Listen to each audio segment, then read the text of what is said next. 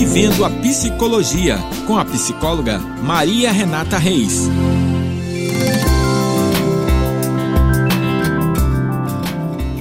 Olá, eu sou a psicóloga e neuropsicóloga Maria Renata Reis, falando para o podcast do Rural. E essa semana falaremos sobre um assunto que está em alta na mídia: a cultura do cancelamento. As redes sociais foram talvez a maior mudança comportamental do século XXI. Se antes a gente precisava se encontrar para saber como as pessoas estavam, como as coisas andavam, hoje a gente não precisa mais disso. É só seguir e pronto, já somos amigos. Já conseguimos nos atualizar de tudo: nascimento, namoro, separações, viagens, em apenas um clique na tela. Como todo organismo social, há aqueles que se destacam. Os antes chamados populares agora são conhecidos como influencer.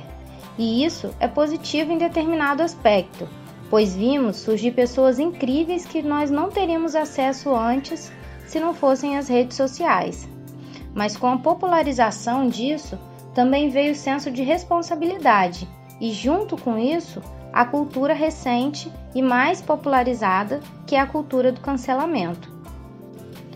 O caso mais recente vem da televisão e dominou os debates no mundo virtual.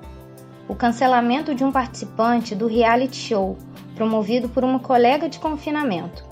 Isso revela algo estrutural dentro da forma como nos socializamos. Isso é uma forma de tortura psicológica tudo o que tem acontecido dentro do programa é apenas um reflexo de como nossas relações são baseadas na ameaça e castigo, ao invés de diálogo e respeito. Em um texto da escritora Elisama Santos, ela fala muito bem sobre a questão da estruturação da violência em nossa sociedade. Abre aspas. E eis que trago uma notícia triste e que pode surpreender a alguns a tortura psicológica, por vezes física, é a base da nossa educação. É a base. Não me venha falar que uma palmada não machuca. Meça o tamanho da sua mão e o seu tamanho com o tamanho de uma criança. Só o terror que o braço de alguém com mais de um metro maior que você erguido na sua direção causa já é um estremecer do corpo e do coração. Mas não ficamos apenas nisso. Ameaçamos abandoná-los, nos acostumamos a dizer para uma criança que tudo que vem dela é errado e inadequado.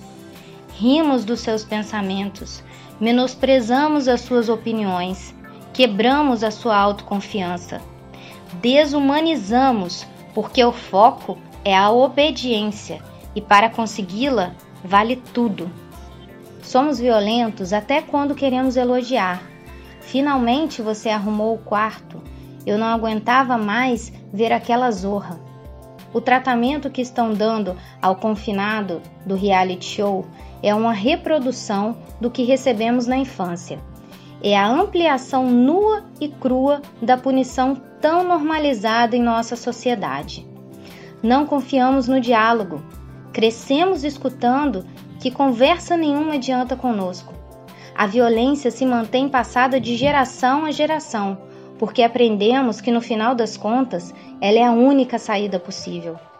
A maioria de nós segue agradecendo as palmadas que levou e atribuindo a elas o próprio sucesso.